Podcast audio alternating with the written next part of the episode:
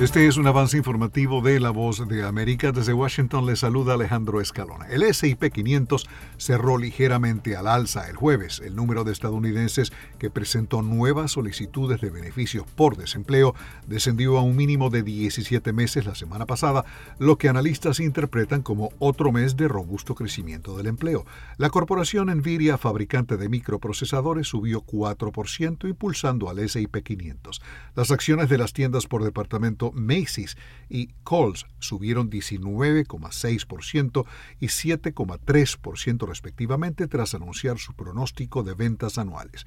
El Dow Jones cayó 0,19%, el S&P 500 ganó 0,13% y el compuesto Nasdaq sumó 0,11%. Están escuchando Noticias de la Voz de América. El presidente de Estados Unidos, Joe Biden, dijo a ABC News en una entrevista transmitida el jueves que él y la primera dama Jill Biden recibirán una tercera dosis de la vacuna contra el COVID-19.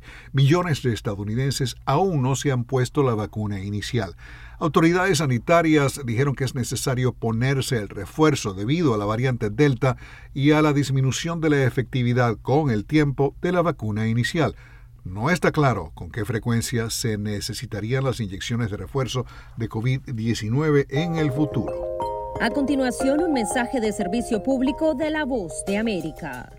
Para evitar la propagación del coronavirus en casa, recuerde que solo toma unos minutos limpiar las superficies que más toca en su vivienda, manijas de las puertas, interruptores de la luz, lugares donde come, control remoto, entre otros.